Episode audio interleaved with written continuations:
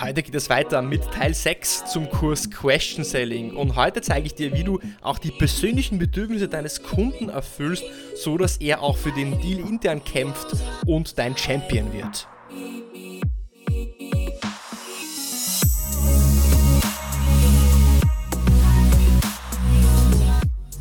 Herzlich willkommen bei Deal, dein Podcast für B2B-Sales von Praktikern für Praktika. Schön, dass du letzte Woche beim fünften Teil vom Sommerkurs Question Selling dabei warst.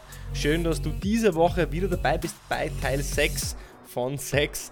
Und schön, dass du auch nächste Woche wieder einschalten wirst, denn da werde ich vielleicht, man munkelt, eine Bonusfolge für den Kurs Question Selling noch einmal aufnehmen. Aber bleiben wir erst einmal bei dieser Woche und wollen wir erstmal damit starten, was wir denn die letzten zwei Wochen im Teil 4 und Teil 5 von Question Selling Sommerkurs besprochen haben. Und falls du erst jetzt einschaltest, falls das die erste Folge ist, die du dir vom Sommerkurs Question Selling anhörst, dann würde ich dir empfehlen, geh nochmal zurück, hör dir Folge 1, 2, 3, 4 und 5 an, denn diese Folgen bauen aufeinander auf und du lernst hier ein System kennen, das dir dabei hilft zu verstehen, welche Fragen du in welcher Reihenfolge stellen solltest, um den Bedarf zu verstehen, um das Problem aufzubauen, um im Bewusstsein des Kunden das Verständnis dafür zu schaffen, dass er tatsächlich ein Problem hat, das er auch lösen sollte. Denn was sehr oft passiert ist, dass wir zwar ein Problem haben, aber nicht ins Handeln kommen. Dass wir vielleicht nicht ganz so zufrieden sind mit unserer Figur, nicht ganz so zufrieden sind mit unserer Wohnsituation, nicht ganz so zufrieden sind mit unserer Beziehung, aber es immer noch ganz okay ist, so dass wir sagen, hey, lassen wir es einfach mal so laufen, es ist ja gar nicht so schlimm. Und das Ziel dieses Question Selling Systems, man nennt das auch Spin Selling, falls du das Buch kennst, ist es, dass du den Kunden in die Bewegung bekommst, dass er wirklich die Notwendigkeit zur Veränderung sieht. Schauen wir uns mal an, was wir die letzten zwei Wochen besprochen haben. Da ging es nämlich um die Auswirkungsfrage und die Vorteilsfrage. Die Auswirkungsfrage diente dazu, zu den Kunden zu fragen oder zu verstehen, was wird passieren, wenn er sich nicht ändert? Was wird passieren, wenn das Problem nicht gelöst wird? Was sind die negativen Auswirkungen, wenn er das Problem nicht löst? Die Vorteilsfrage war in die positive Richtung gefragt. Das heißt, anstelle zu fragen, was passieren wird, wenn er sich nicht verändert, fragen wir bei der Vorteilsfrage, was wird das positive Endergebnis sein, wenn das Problem gelöst wird?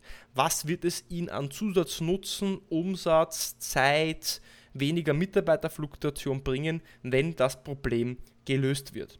Und wir haben uns bis jetzt damit sehr technisch auseinandergesetzt, denn wir haben immer über den Mehrwert für das Unternehmen gesprochen. Nur, was wir jetzt nicht besprochen haben bis jetzt ist, dass wir ja an den Menschen verkaufen und nicht an ein Unternehmen, denn der Mensch trifft die Entscheidung. Und wenn wir wirklich den Menschen überzeugen wollen, müssen wir auch die persönlichen Bedürfnisse deines, deines Ansprechpartners auch verstehen. Denn wenn du dann die persönlichen Bedürfnisse deines Ansprechpartners, deiner Kontaktperson erfüllen kannst, dann hast du gewonnen. Weil dann hast du einen Mitstreiter an deiner Seite, der für dich intern auch in diesen Kampf ziehen wird, um dein Produkt und deine Lösung auch zu positionieren. Dann wirst du diesen Champion haben, der auch intern für dich kämpft. Wenn er merkt, dass er durch die Lösung, die du anbietest, auch einen persönlichen Vorteil haben wird.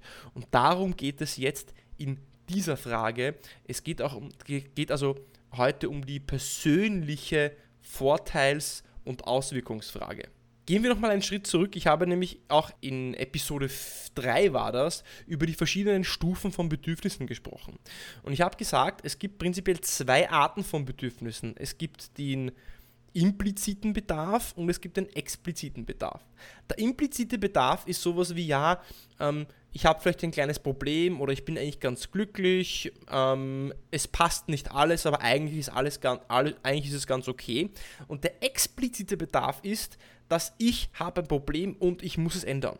Das heißt, wohingegen der implizite Bedarf ist, ja, es ist nicht alles perfekt, aber ich bin jetzt zu faul, um mich zu verändern, ist der explizite Bedarf, wenn der Kunde sagt, okay, ich habe ein Problem und ich muss es lösen. Das bedeutet, dass ihm das Wasser schon bis zum Hals steht und er weiß, dass er jetzt etwas machen muss, weil kurz Schicht vor Schacht ist. 5 vor 12, ich muss etwas tun, ich muss etwas verändern. Und das gleiche können wir ja auch mit der Person machen, wenn jeder, denn, weil jeder Mensch hat ja auch persönliche Bedürfnisse. Und wenn du dir kurz vor Augen führst, was so deine Ansprechpartner, deine Kontaktpersonen für Bedürfnisse haben, für persönliche, dann sind das sieben verschiedene Bedürfnisse, die ich aufzählen würde. Menschen haben das Bedürfnis nach Erfolg, das heißt, sie möchten erfolgreich sein, eine erfolgreiche Karriere, Karriere haben, sie möchten weiterkommen in ihrem Beruf.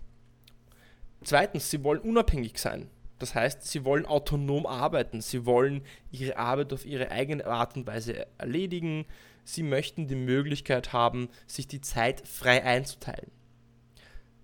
Drittes Bedürfnis ist das Bedürfnis der Anerkennung. Wir Menschen streben danach, anerkannt zu werden.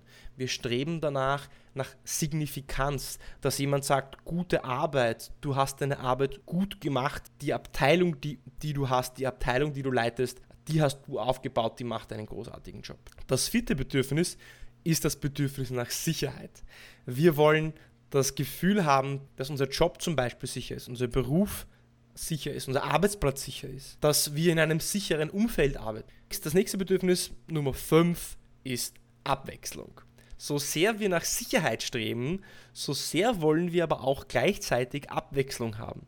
Weil wenn jeder Tag der gleiche ist, wenn es keine Abwechslung gibt, dann wird es totlangweilig werden. Hast du dich schon mal dabei ertappt, dass du vielleicht ins Kino gegangen bist und dir vielleicht zum zweiten Mal einen Kinofilm angesehen hast, zum zweiten Mal das gleiche Essen im Restaurant bestellt hast, zum zweiten Mal an den gleichen Ort gefahren bist zum Urlaub, weil es dir das so gefallen hat.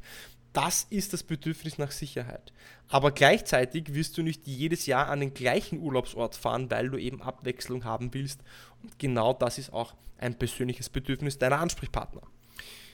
Das Bedürfnis Nummer 6 ist Friede.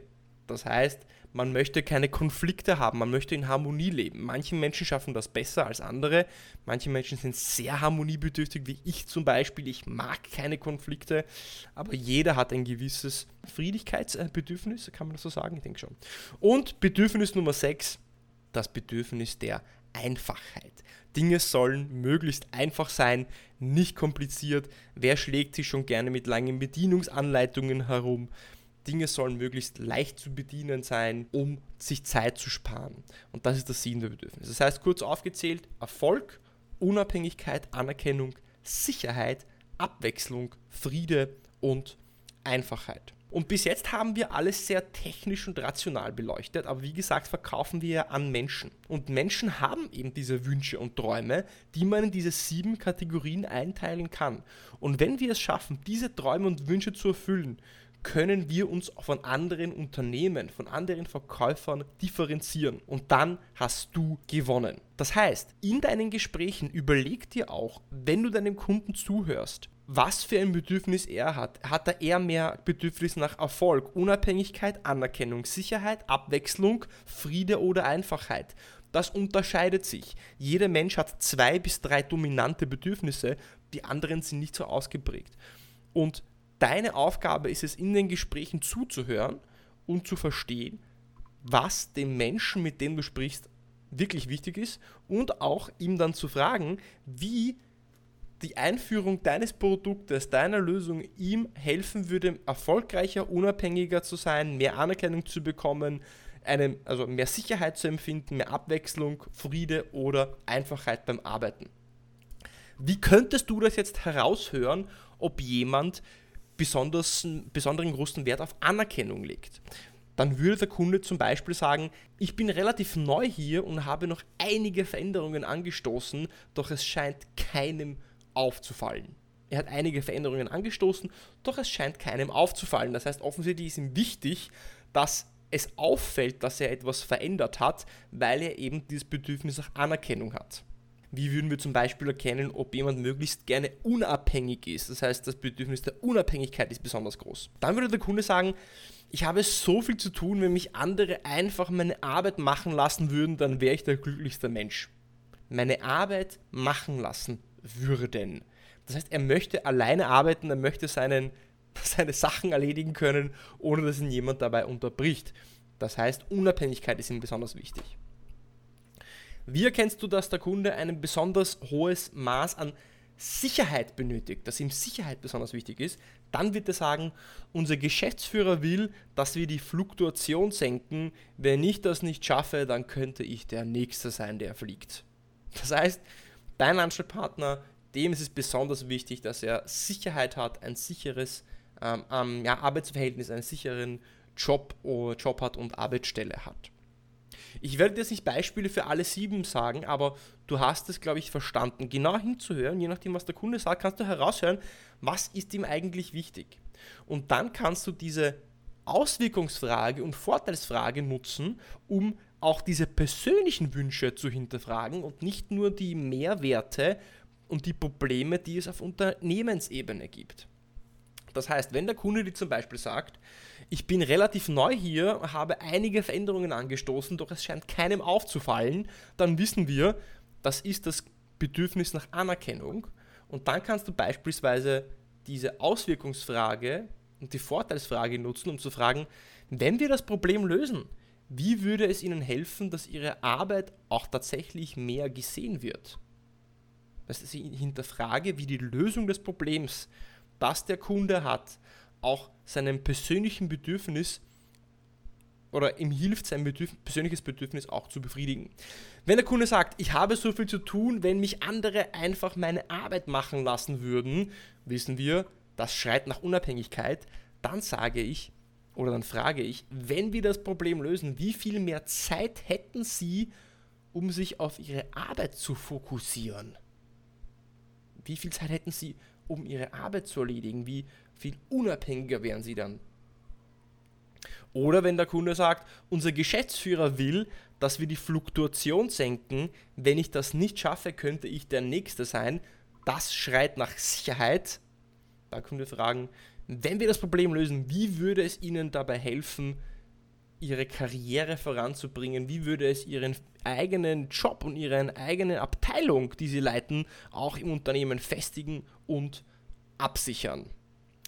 Das war also die Vorteils- und die Auswirkungsfrage, aber jetzt nicht auf das Unternehmensproblem bezogen, sondern auf das, auf das Bedürfnis des Individuums. Denn merke dir, wenn du die Bedürfnisse deiner, deiner Menschen, der Menschen um dich herum und der Menschen im Unternehmen erfüllen kannst, dann hast du gewonnen, weil dann werden diese Menschen auch für dich kämpfen, weil sie wissen, es ist auch was für sie drinnen und nicht nur fürs Unternehmen.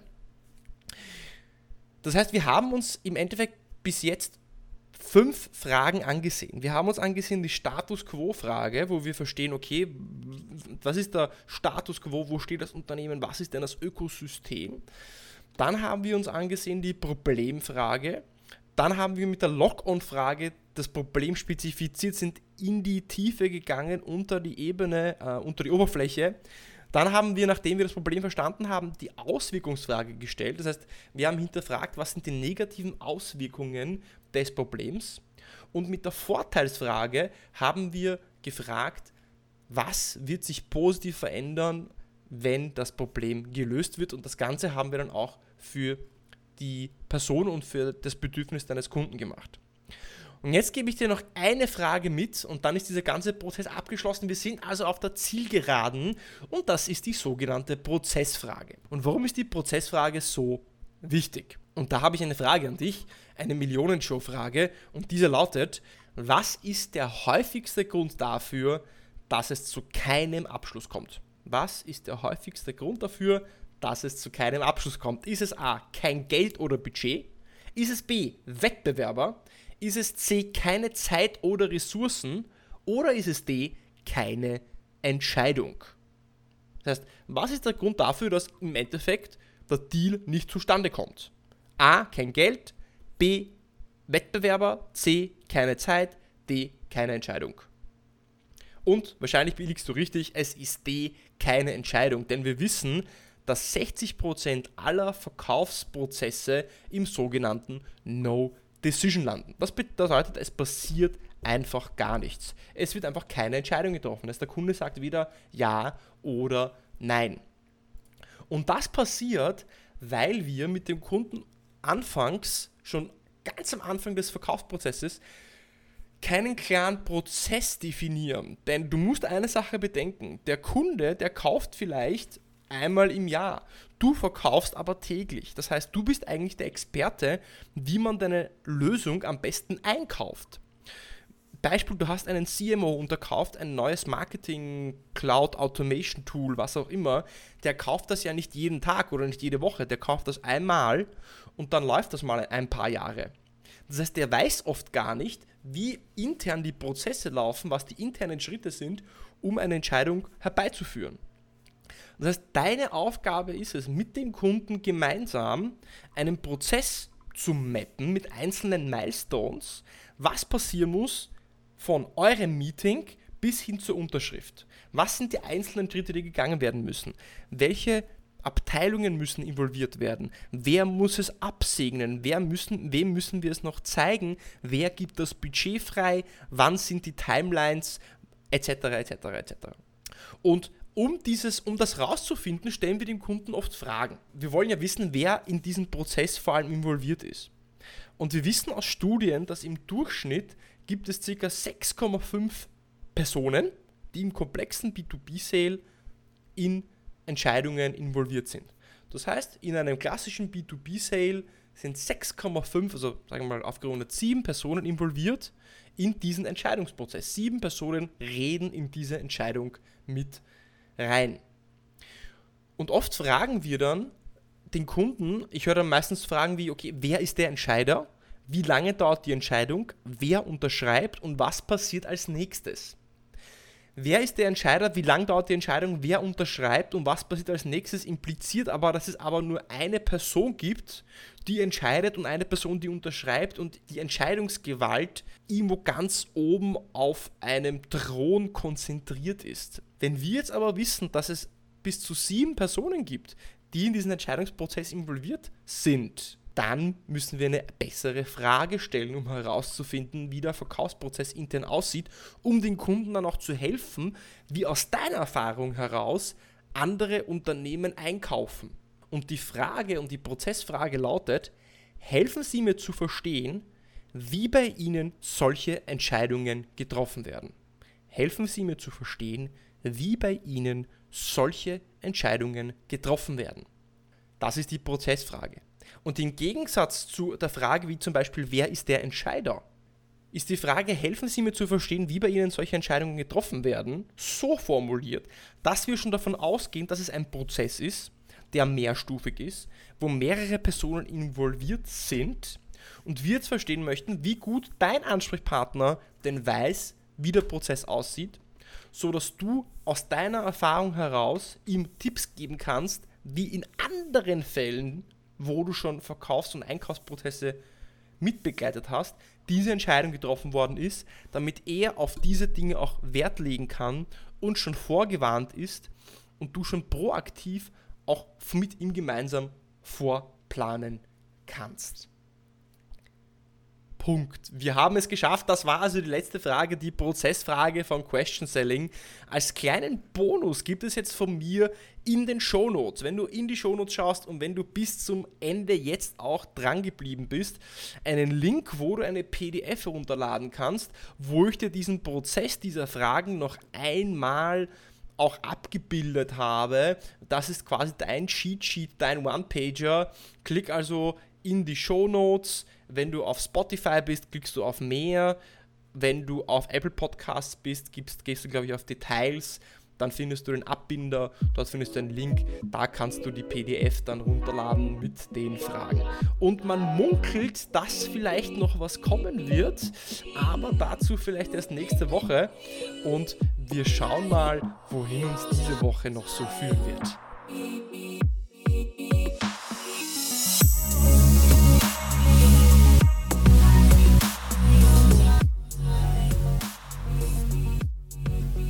Das war also Folge 6, der letzte und sechste Teil vom Sommerkurs Question Selling. Aber weil ich so viel positives Feedback bekommen habe, weil mir so viele von euch geschrieben haben, was euch gefallen hat, aber auch was euch nicht gefallen hat, habe ich mich geschlossen, nein, ich habe mich entschlossen dazu, euch noch eine Bonusfolge zu servieren. Es wird also noch eine Frage geben. Ich werde euch die Qualifizierungsfrage mitgeben. Das nächste Woche im Deal Podcast. Ich wünsche dir eine super schöne Woche. Hinterlass mir doch eine Bewertung auf Apple Podcasts. Like mich doch auf Spotify, abonniere mich und ich wünsche dir erst einmal eine schöne Woche und bis zum nächsten Mal zur wirklich letzten Folge von Question Selling.